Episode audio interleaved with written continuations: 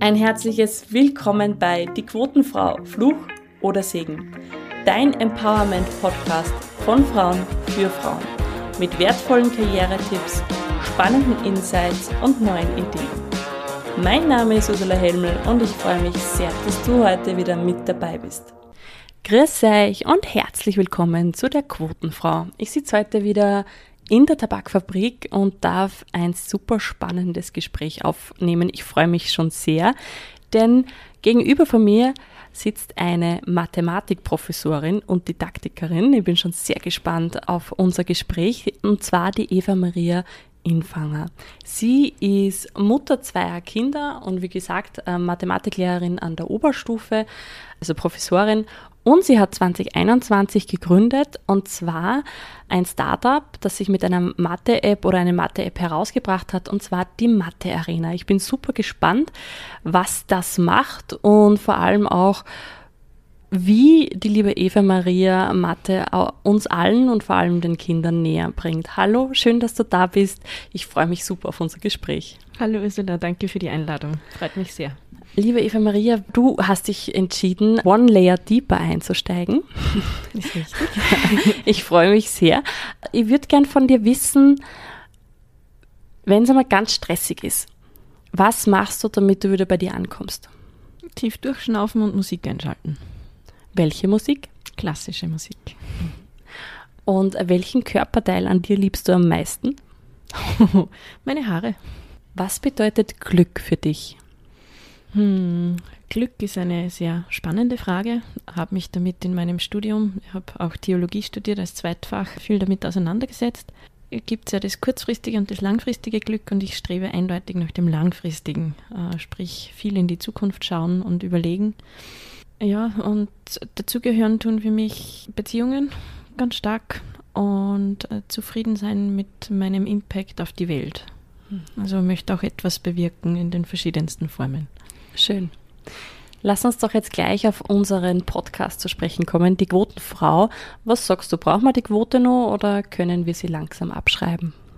In meinem Bereich sollten wir sie auf keinen Fall abschreiben. Wir haben sie noch lange nicht erreicht. Aus zweierlei Gründen. Zum einen ist es für die Männer bequem, dass sie so viel Macht haben.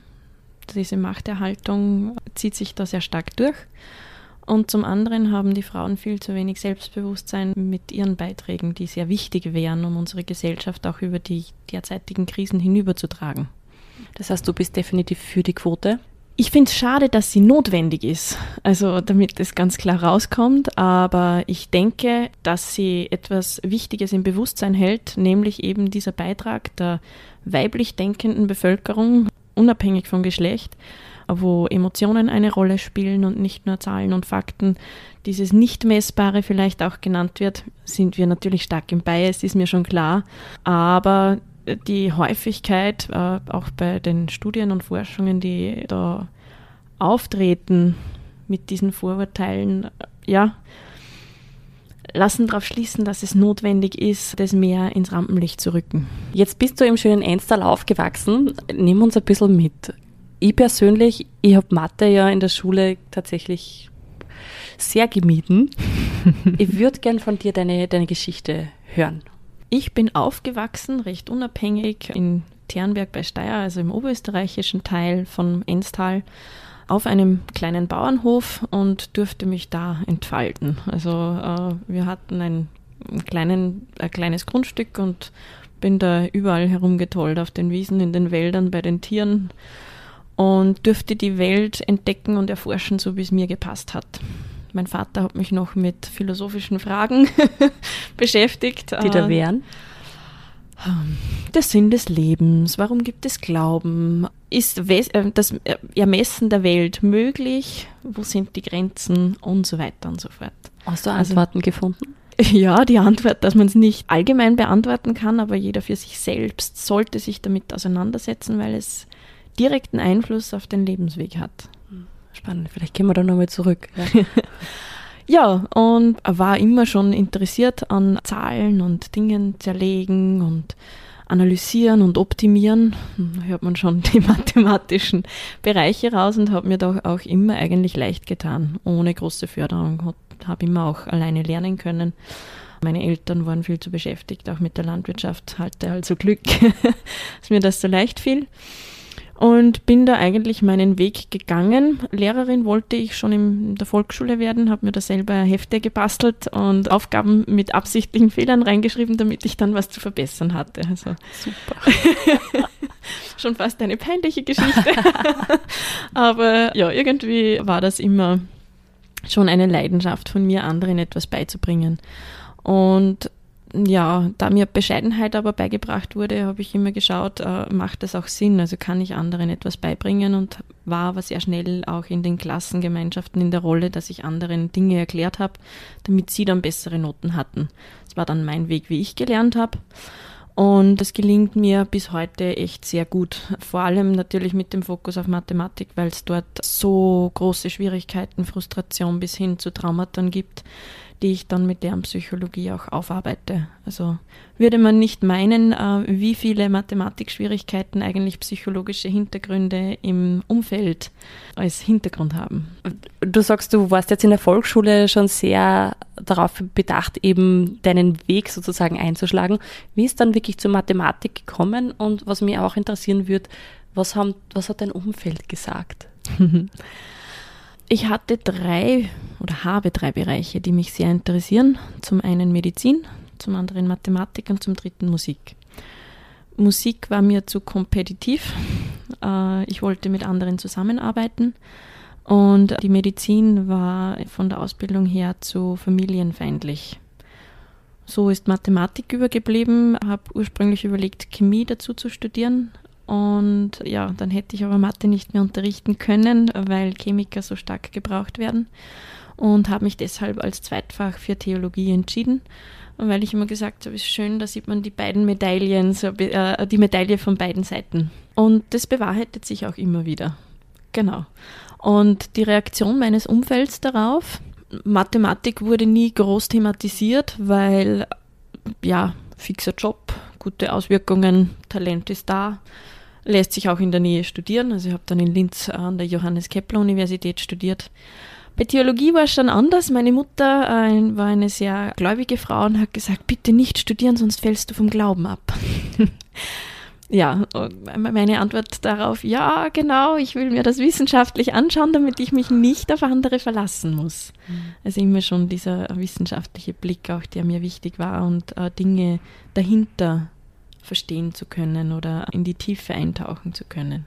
Wenn du jetzt, also ich weiß, es, es hören sehr viele Eltern auch mit und das ist eine Frage, die mir einfach wirklich am, auf der Zunge brennt.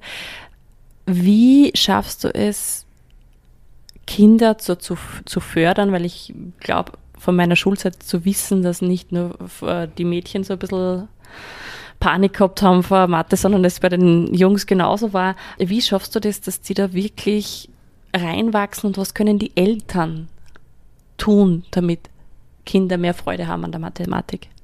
Ich fange zuerst bei mir an. Was mache ich? Ich erzähle ihnen Geschichten zu Mathematik. Wie sind die Ideen entstanden? Aus äh, welchen Notwendigkeiten im Umfeld?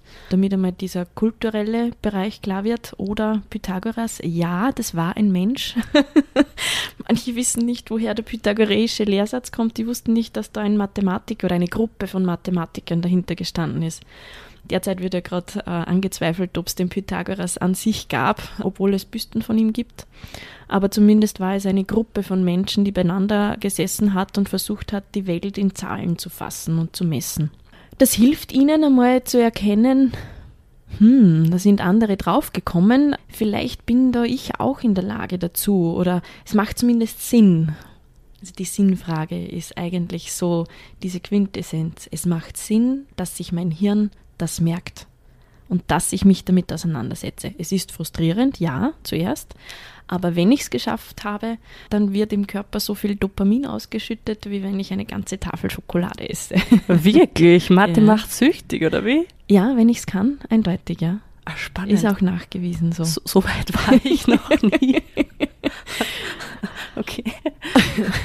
Und ich versuche dann ihre Perspektive zu wechseln. Das ist nicht, was mir jemand anderer reinzwingen will, sondern das ist etwas, was mich empowert. Wir sind ja im Empowerment. Ich bin dann in der Lage, auch abstrakte Probleme selber anzugehen. Ich darf frei und kritisch denken. Also äh, die größte Barriere, die ich erlebe, und die ist ein bisschen stärker bei Mädels als auch bei, Bursch, äh, als bei Burschen, sie kommen gar nicht zu dem Punkt, dass sie selbstständig nachdenken sondern sie versuchen, die Eltern zu befriedigen, die Lehrkräfte zu befriedigen oder einfach ohne nachzudenken, Schritt für Schritt das zu machen, was sie immer machen oder was ihnen gezeigt wurde, also zu kopieren und äh, kommen gar nicht zu dem Schritt, dass sie selber drüber nachdenken dürfen. Ich glaube, dass an dem auch viel hängt. Ja, und je mehr Sinn ich eben darin sehe, dass ich das Ganze lerne und dass es Auswirkungen auf mich und mein Leben im Alltag auch hat, desto leichter setze ich mich äh, damit auseinander. Und ein Phänomen eben über Nacht, wenn wir schlafen, geht das äh, Kurzzeitgedächtnis her. Es wird aussortiert, was für uns relevant wird. Das wird ins Langzeitgedächtnis gespeichert, das andere wird rausgeworfen. Und ich habe und hatte Schüler und Schülerinnen, die haben etwas begriffen, komplexe Dinge und konnten das wirklich selber und reden und argumentieren.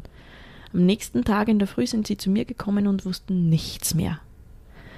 Und in dem Moment, wo ich sie knacken konnte, dass sie wissen, das macht Sinn für sie, sind sie von einem Fünfer auf einen Zweier. Bäm. ja, und das habe ich eben nicht so selten. Drum auch, ja, das schafft Selbstwirksamkeit, drum mache ich es auch so gerne. Ich hätte gern gehabt bei mir in der in Mathe, ehrlicherweise. Vielleicht hätte es dann checkt. Weiß man nicht, kann sein. Aber kann aber auch Chancen, anders sein. Die Chancen wären wahrscheinlich besser gewesen. Was können jetzt Eltern machen, wenn da jetzt ein Kind ist, äh, das sich einfach für Mathematik nicht interessiert und sie aber nicht das Glück haben, dass sie bei dir in die Schule gehen? ich weiß nicht, ob das dann äh, in der Schule, wenn ich die Lehrkraft bin, nicht auch so sein kann. Man braucht nämlich immer eine positive Beziehung. Also ein wichtiger Schritt, damit nicht die Beziehung zur Lehrkraft torpedieren, sondern eher Coping-Strategien anbieten, wenn jemand mit der Lehrkraft gar nicht nicht umgehen kann. Das ist eines der häufigsten Probleme in der Schule wirklich, weil äh, ja, 70 Prozent des äh, Lernens läuft über Beziehungsarbeit. Und wenn ich eine schlechte oder negative Beziehung habe und negative Emotionen dazu, fällt es schon mal viel schwerer. Das heißt, da eher die Vermittlerrolle einnehmen als die Beschützerrolle des Kindes. Gibt natürlich andere Fälle auch, muss ich dazu sagen. Eine zweite Möglichkeit, gerade für junge Eltern, mit ihren Kindern von Anfang an über Zahlen reden, zählen, beim Einkaufen mitnehmen und erzählen, wie viel kauft man, beim Kochen mitmachen lassen, Wasser herumschütten lassen. Überall dort wird ein Verständnis für Zahl, Zählen, Messen, Maße entwickelt und das hilft den Kleinen schon, aber auch später den Größeren, ein Verständnis für diese mathematische Denkweise zu entwickeln. Also ich finde, man merkt, wie du wirklich für dieses Thema brennst. Ja. das kann ich nicht verleugnen, ja. Das ist total schön. Also ich liebe Menschen, die, die das auch wirklich rausstrahlen und auch eben diesen Impact. Was, was liebst du am meisten an, der, an deinem Professorendasein? Die Ehre, dass ich Lebenswege mitgestalten darf. In einer Phase, wo Kinder und Jugendliche sehr prägsam sind. Also ich denke, wir haben da eine sehr verantwortungsvolle Rolle als Lehrkräfte und sind immer wieder Menschen dabei, sei es jetzt in Mathematik oder in Religion, die sich von dem dann inspirieren lassen. Und das ist einer der schönsten Momente. Also äh, nach dem Abschluss, wenn sie kommen und Danke sagen oder dann auch diese Barriere überwinden und einmal umarmen, weil sie so froh sind über die Themen, die wir thematisiert haben oder die Zugänge, die halt neu entstanden sind. Oder äh, was ich gerne mache, ist Schülerinnen und Schüler oder überhaupt Menschen dazu zu motivieren, dass sie die Warum-Frage stellen. Warum ist etwas so, wie es ist? Weil von dem geht alles aus. So kann ich meine Welt entdecken. Und das dürfte sehr viel Motivation auch auslösen. Ja. Oder wenn dann eine Klasse in den Flow kommt. Das, ist, das sind schöne Momente, ja. Hast du da Geschichte für uns vielleicht von einer Schülerin, von einem Schüler, den du knacken konntest? Knacken in welche Richtung? Weiß ich nicht, wo vielleicht, wo, wo am Anfang vielleicht die Beziehung nicht so gut ausgeschaut hat und dann ist aber doch besser geworden? Ja, habe ich mehrere Personen, die mir da ins Bewusstsein kommen. Gerade junge Menschen, die ja aufmüpfig sind und ihre Grenzen austesten. Und wenn sie dann mitbekommen, uh, da ist jemand, der sieht, was ich tue und der setzt mir Grenzen. Ein Schüler zum Beispiel, der wirklich in Religion jetzt darauf ankommen hat lassen, dass er ein Genügend kassiert. Da muss man schon sehr wenig tun, damit das möglich ist. Und dann zeige ich die Bereitschaft, dieses genügend herzugeben. Ich sage, das traue ich dir zu, wenn du das gerne möchtest, das passt. Und es ist wirklich nicht so viel notwendig. Rege Teilnahme zum Beispiel im Unterricht. Und die dann anfangen, mit ihren Lebensfragen daherzukommen. Also der hat dann Probleme aus der Familie zum Beispiel geschildert und die haben wir in der Klasse thematisiert. Oder eine andere Schülerin ist mit ganz persönlichen Problemen gekommen, dann eher außerhalb der Unterrichtseinheit wo man dann weiterhelfen kann, weiterverweisen kann, Coping-Strategien anbieten kann. Das waren für mich so Knackmomente. Was ist für dich das Wichtigste im Umgang mit unserer Jugend, mit unserer Zukunft, was ja unsere Zukunft ist jetzt? Respektvoller Umgang, der nicht passiert. Also werde ja ich mit meinen über 30 Jahren noch als junger Mensch bezeichnet, was eigentlich nicht stimmen kann. Und ja, der Respekt wird bei vielen, glaube ich, vermisst.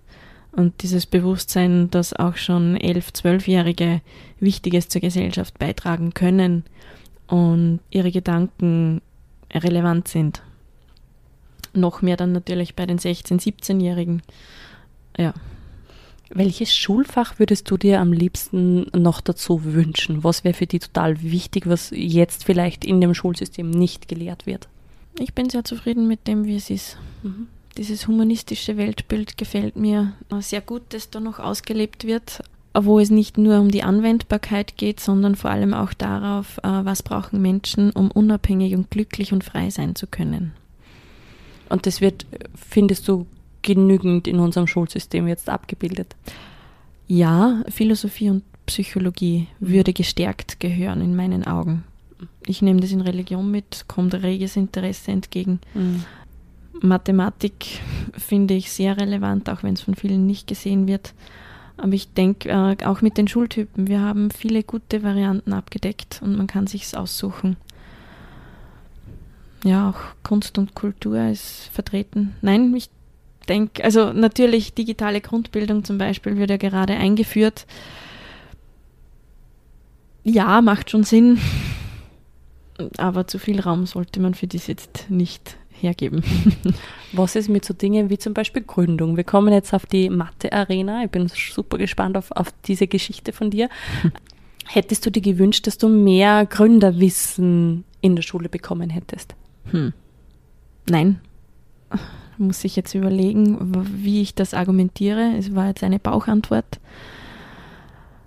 Ich hatte das Glück, eben durch Techtopie diese äh, Informationen dann na im Nachhinein zu erhalten und erlebe es in den berufsorientierten Schulen, die wir ja haben, diese BMHS, sehr stark, dass Business in der alten Schule gedacht wird und gelehrt wird.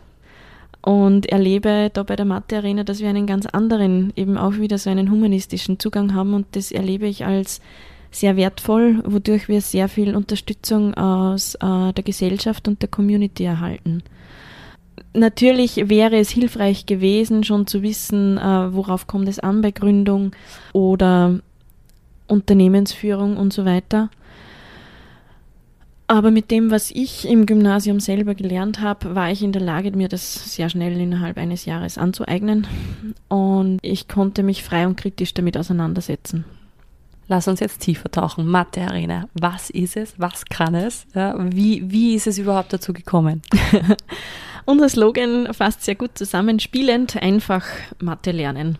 Wie ist es dazu gekommen? Wir haben beide Mathematik unterrichtet, haben den Beide ist du und dein Mann. Ja, Erklärung. danke schön. genau, mein damaliger Freund noch, wir haben miteinander studiert, haben viel Kontakt gehabt zu unseren äh, Schülerinnen und Schülern in der Nachhilfe, aber dann auch beim Unterrichten, haben diesen Frust mitbekommen. Und gleichzeitig die Begeisterung für die neu aufkommenden Smartphones und Tablets und haben festgestellt, hm, es wird Angry Birds, Fruit, Slice und so weiter damit gespielt. Es gibt auch Sprachlern-Apps, aber für Mathematik, hm, da gibt's nichts. Es kann es nicht sein. Ja, dann haben wir gewartet, aber es hat sich nichts entwickelt. Dann haben wir gesagt, hm, irgendwas in Form von Art Computerspiel, nur eben für Smartphone, damit ich es äh, dabei habe in der Tasche und jederzeit das machen kann. Form von Rätsel oder Quiz. Also Quiz ist es dann geworden, mit dieser Vision, die hoffentlich nächstes Jahr dann real wird, sich duellieren zu können in Mathematik. Im deutschsprachigen Raum kennen wir Quizduell. Das Ganze wollen wir für Mathe international hinbekommen. Das heißt, das ist eine App, die, die lädt man sich auf das Handy und dann kann man Mathe spielerisch lernen. Ist genau. das so? Äh, wenn ich jetzt sage, okay, mein, mein Kind ist in der Volksschule, ab wann funktioniert das? Ab dem 1x1, wenn Sie zu äh, rechnen beginnen, die 1x1 rein, können Sie da schon mal reinschnuppern. Richtig starten tut es dann aber mit 10 Jahren oder alle, die halt Alltagsmathematik machen möchten. Das Praktische bei unserer App ist, ich bin nicht irgendwie äh, schulstufenabhängig, sondern ich gehe rein, suche mir ein Kapitel aus, das mich gerade interessiert oder das ich brauche, starte und äh, dahinter ist ein Algorithmus, nennt sich das, der dann heraussucht, wie gut ich bin auf Basis meiner Antworten und mir dann eine Schwierigkeit zuordnet, die mich immer herausfordert, aber nicht über- oder unterfordert. Und das zweite sind die Minigames, wo ich Formeln lernen kann oder alles, was irgendwie mit Prozeduren zu tun hat oder Operationen, die ich häufig wiederholen muss, wie zum Beispiel Formeln, Formeln lernen oder anwenden oder eben das Kopfrechnen oder Bruchteile schätzen und so weiter und so fort. Unser Prototyp hat gestartet für die Vorbereitung auf Matura oder Abitur. Und durch den neuen Lehrplan jetzt für Sekundarstufe 1, auch bekannt als Unterstufe, haben wir in Zusammenarbeit mit dem Veritas Verlag, der größte Schulbuchverlag in Österreich, äh, gestartet für die Unterstufe auch eine App zu entwickeln. Ist mittlerweile draußen mit Mathe Arena Junior. Spannend. Jetzt erzähl uns ein bisschen was über Gründung. Also es ist ja sowieso, Frauen in MINT-Berufen sind noch sehr rar auch wahrscheinlich in der Mathematisch im Studium wird es wahrscheinlich jetzt auch nicht äh, die Häufung gegeben haben von Frauen, nehme ich an, oder? Bei mir noch nicht, zwei Jahre darunter dann schon. Okay. Also dieses Fit-Frauen in die Technik zum Beispiel hat schon ihre Wirkung gezeigt. Okay, super. Und jetzt ist aber auch in der Gründung gerade bei technischen Startups so, dass Frauen noch nicht den Anteil haben, den wir uns alle wünschen. Wie war das für dich? Es war eine Herausforderung. Das hat man vielleicht am Anfang schon herausgehört, meine Erfahrungen. Mir ist der Zugang zum Menschen sehr wichtig. Es wird gerne als Soft Skill bezeichnet, ist nicht so gut messbar und wird daher nicht geschätzt oder unterschätzt. Außerdem habe ich viel privat mitgedacht und Ideen einwerfen lassen und meine Erfahrungen aus der Nachhilfe mit einwirken lassen in die App-Entwicklung. Und das wurde nicht gesehen. Von Weder wem? als Fähigkeit noch als Knowledge. Wir haben damals versucht, jemanden äh, noch mit ins Gründerteam zu nehmen, weil wir gesagt haben, dann haben wir jemanden, der äh, den technischen Durchblick hat, also technisch Content. Bei mir wäre es gewesen das User Interface, äh, Content und Wissenschaft. Und der dritte ist äh, Entwickler, Developer, gleich alt wie wir. Und wir haben uns zuerst sehr gefreut und äh, große Hoffnungen da hineingesteckt. Und ja, der konnte nicht erkennen, dass ich da irgendeinen Mehrwert bringe. Hat sich auch stark fokussiert, muss man sagen, auf Arbeitsstunden, was als Selbstständige so nicht stimmt. Und hat überhaupt das Konzept so als Ganzes dann nicht erfassen können. Also, äh, wo wir hingehen und von dem hat sich aber mein Mann auch überzeugen lassen, der dann gesagt hat, naja, aber stimmt eh, du machst nicht so viel, du investierst nicht so viel Zeit und das kann man nicht messen. Und ja, war eine Herausforderung, bis ich dann draufgekommen bin, naja, äh, jemand anders wird es nicht sagen, dass ich da große Beiträge geleistet habe. Und mein Zugang war dann jener, dass ich sage, okay, äh, zahlt mir meine Ideen aus ich habe viele Ideen eingebracht. Mit dieser Fragestellung ist es dann plötzlich klar geworden, dass das nicht leistbar ist und dass ich durchaus berechtigt bin, da Anteile zu erhalten. Wie hast du das, weil das ist ein ganz spannendes Thema, weil gerade Frauen, und ich merke es immer wieder auch bei meinen Unternehmen, gerade Frauen tun sich da irrsinnig schwer, dass sie sagen, hey, schaut mal, was ich kann. Wie hast du das drehen können? Ab wann hast du gesagt so, und jetzt schauen wir? In dem Moment, wo ich, also ich für mich selber habe meine Leistungen gesehen. Ich wollte die anderen überzeugen von meinen Leistungen und ja, sie haben es aber einfach nicht akzeptiert als Leistung. Und dann habe ich es gesehen, dass mir jemand etwas wegnimmt. Und in dem Moment hat es bei mir Klick gemacht und gesagt, nein, ich lasse mir das nicht wegnehmen. Mhm. Entweder ihr gründet es mit mir und ich bekomme mindestens so und so viel, bis ich das als fair einsehe, war dann auch der entscheidende Punkt. Also ich hätte viele meiner Anteile abtreten müssen an den Entwickler. Ich habe das mit meinem Mann so ausgemacht, äh, dass wir, dass er mehr als 50 Prozent hat, falls es dann zum Abtreten kommt. Da gibt es ja ganz viele Kalküle im Hintergrund mhm. bei diesem Anteile aufteilen, dass wir uns das halbe halbe dann privat aufteilen, damit wir da in die Bredouille kommen. Ja, und der hat nicht eingesehen, dass er weniger Prozentanteile hat als ich, obwohl ich ihm die ganzen Anteile abgetreten habe und gesagt, okay, dann gebe ich es dir nicht. Wenn du mit dem nicht zufrieden bist, dann gar nicht. Wir finden auch eine andere Lösung. Und habe dann auf stur geschaltet. Das ist bei Frauen nicht erlaubt. Ich habe es dann trotzdem getan. Zum ja. Glück. Also was mir am meisten im Weg gestanden ist, ist dieses Bedürfnis, bei anderen freundlich wahrgenommen zu werden. Mhm. Und ich denke, das ist etwas, das uns stark anerzogen wird auch. Mhm. Ich war ursprünglich ähm, nicht so der freundliche Mensch. Bin jetzt froh, dass ich in der Lage bin, es zu machen, aber auch in der Lage, es abzuschalten, wenn es auf Kosten meiner Interessen geht. Was würdest du, du wünschen für die Gründerszene, für die Gründerinnen in dieser Szene? Was, was braucht's? Was können wir, wie können wir die Frauen fördern oder wo müssen wir ansetzen? Ein Bewusstsein für die Wichtigkeit der Soft Skills einmal fördern. Das passiert schon sehr stark, finde ich, wo viele Forschung rauskommt, auch wie wichtig das für Unternehmen ist. Das Bewusstsein, dass das Managen oder das Administrative, das gern von Sekretärinnen erledigt wird, gleichwertig ist zur Führung. Das sind Kooperationspartner und nicht äh, sie Untergebene von ihm. Ist nämlich eine Fähigkeit, die vornehmlich Frauen haben. Und ich glaube nicht, dass es an der äh, Wertigkeit der Tätigkeit liegt, sondern eher daran, dass es Frauen ausüben, wie man es in vielen anderen Bereichen auch sieht. Das Selbstbewusstsein fördern im Sinne von Zusammenhelfen und Zusammenhalt und sagen, hey, wenn dich die anderen fallen lassen, wenn du selbstbewusst auftrittst, wir sind da und unterstützen dich. Ich weiß nicht wo, mehr, wo ich das gelesen oder gehört habe, im Sinne von Loyalität für das eigene Geschlecht aufbringen. Wir sind so erzogen, für die Familie loyal zu sein.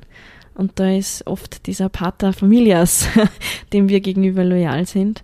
Wir dürfen auch den Freundinnen und Frauen im Umfeld loyal gegenüber sein und sagen, hey, es ist jetzt nicht okay, dass du die Mami äh, als Papa niedermachst, weil sie die Flasche nicht zugedreht hat. Hättest du ja selber einpacken können. Und als letztes, äh, das fällt mir jetzt immer stärker auf, ist eine Beobachtung, die mir erst in den letzten äh, Wochen auch gekommen ist. Frauen neigen dazu zu beobachten, Männer neigen dazu zu beurteilen entweder wir wechseln ins Beurteilen oder fordern von ihnen, dass sie einmal beobachten, nämlich auf den realen Fakten und nicht nur denen, die sie als relevant erachten. Wo würdest du eher hingehen? Ins Beobachten oder ins Beurteilen? Beobachten erspart uns viele Konflikte, natürlich. Hm. Aber darum sind ja Frauen auch gerne die VermittlerInnen. Ich habe gerade mit Schrecken festgestellt, dass wir eigentlich schon bei der, äh, bei der Zeit schon drüber sind, aber ich hätte trotzdem nur ganz gern gewusst, was würdest was hättest du gerne vorher gewusst, vor dem Gründen? Was hätte dir geholfen, wirklich da auch, ähm, in welchen Herausforderungen so eine Gründung natürlich auch ist, zu helfen? Genau dieser Bereich mhm. mit Selbstbewusstsein für meine Beiträge, für diese Idee. Ich weiß auch von dir, dass du, ihr habt viele Teilzeitkräfte mhm. angestellt es geht ja jetzt immer mehr, oder die, die, Diskussion, sagen wir so, die Diskussion ist so, dass man sagt, okay, die Teilzeit ist irgendwie sowieso sehr weiblich, weil halt natürlich mit der Kinderbetreuung natürlich, und das, da sind wir wieder dabei, müsste es eigentlich gar nicht sein, aber ja. zurzeit ist es noch so, dass Frauen vor allem kind, die Kinder erziehen und deshalb in Teilzeit gehen. Wie siehst du das mit den Teilzeitkräften? Wie ist das bei euch im Unternehmen? Diese Frage diskutieren wir regelmäßig. Da ist wichtig zu unterscheiden, wir sind ein kreatives Unternehmen. Wir brauchen sehr viel kreative Energie und äh, die kann man nicht 40 Stunden in der Woche ausüben. Das heißt, für uns ist es eine tolle Sache. Ganz anders ist es in der Pflege zum Beispiel. Dort brauchen wir immer jemanden, der aufpasst. Ob wir dann mehr Leute dort äh, reinstecken und die ihre kreative Energie woanders ausleben können, wäre eine Idee oder ob wir äh, die Arbeit in irgendeiner Form erleichtern könnten, äh, wäre hilfreich. Das, was ich feststelle, ist, dass durch die Bevölkerungspyramide, wie es bei uns ist, die Erwartung aufkommt, dass wir Jungen ja viel stärker sind als die Älteren. Sind wir wieder bei wir Jungen, obwohl ich eigentlich schon mittelalterlich bin, zumindest von früheren Definitionen her. Nein, wir können nicht mehr leisten und ich weiß nicht, wie sie auf die Idee kommen, dass sie äh, irgendwie abgeflaut werden. Nein, es ist im, es wird in, jedem Job so viel mehr gefordert und in der gleichen Zeit so viel mehr Tätigkeit reingestopft, das können wir langfristig nicht schaffen. Ist nicht möglich. Dieser ständige Optimierungsgedanke. Ich liebe Optimierung, aber es braucht auch Raum zur Erholung und das ist das, was wir mit unserem Zugang schaffen. Wir haben dieses Remote Work, also es arbeiten alle von zu Hause oder den eigenen Büros aus. Und äh, wir treffen uns einmal im Monat, damit trotzdem diese äh, Teambindung auch da ist. Und die Menschen suchen sich ihre Sicherheit in irgendwelchen anderen Jobs und freuen sich dann richtig bei uns, äh, sich kreativ austoben zu können, mitreden zu können, mitwirken zu können bei etwas, das eventuell groß werden könnte. Ja. Eventuell, ich glaube, das, das hat es auf dem besten Weg. Liebe Eva Maria, herzlichen Dank für dieses wundervolle Gespräch. Wie gesagt, ich könnte, glaube ich, mit dir noch stundenlang weiter plaudern, weil die ganzen Themen, die du mitbringst, extrem interessant sind und einfach auch aufzeigen, dass Frauen in den MINT-Berufen äh, genauso qualifiziert sind wie Männer, dass es funktioniert in der Gründung und so viel mehr. Also danke für dein, dein Role Model sein. Ich habe am Ende dieses Podcasts immer so ein paar Sätze, kleine Fragen. Kannst du mir die, ist es in Ordnung, wenn wir da ganz kurz weitergehen und die du mir einfach spontan beantwortest? Natürlich, sehr gern. Jede Frau sollte ihren Beitrag schätzen. Die drei wichtigsten Werte, die ich meinen Kindern mitgeben möchte. Glaube, Liebe, Hoffnung. Darum wird die Zukunft großartig. Es gibt so viele Menschen, die an den Potenzialen unserer Zukunft, unserer Jugend arbeiten. Da kann Gutes draus werden. Das möchte ich noch unbedingt erleben.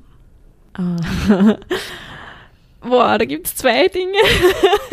Meinen PhD, den ich abschließe und dass die Mathe Arena international groß bekannt wird. Vielen herzlichen Dank Liebe Eva Maria, es war unglaublich toll, super inspirierend. Liebe Zuhörerinnen, liebe Zuhörer, danke, dass du bis zum Schluss jetzt mit dabei warst und die letzten Worte dieser Folge gehören dir.